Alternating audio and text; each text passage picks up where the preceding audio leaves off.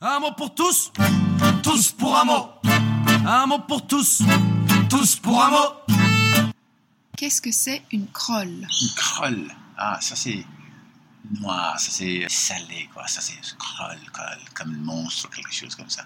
Le petit truc croustillant, le petit, petit caca de certain animal, ou quelque chose comme ça. Ouh, une crolle. Peut-être comme une plante ou un, un petit gâteau, quelque chose Une crolle Oh là C'est quelque chose qui se mange Comme euh, des crolles, c'est des, euh, des, des, des chocolats Si c'est une expression belge, tiens, pourquoi pas Ah, Oh, des creux.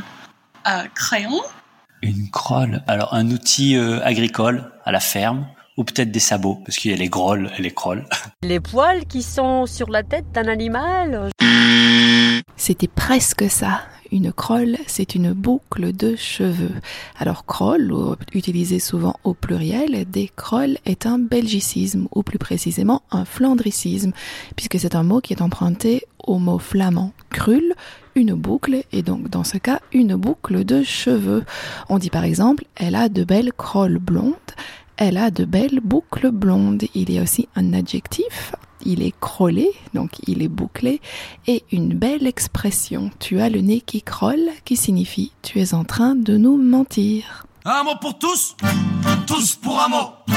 Un mot pour tous, tous pour un mot.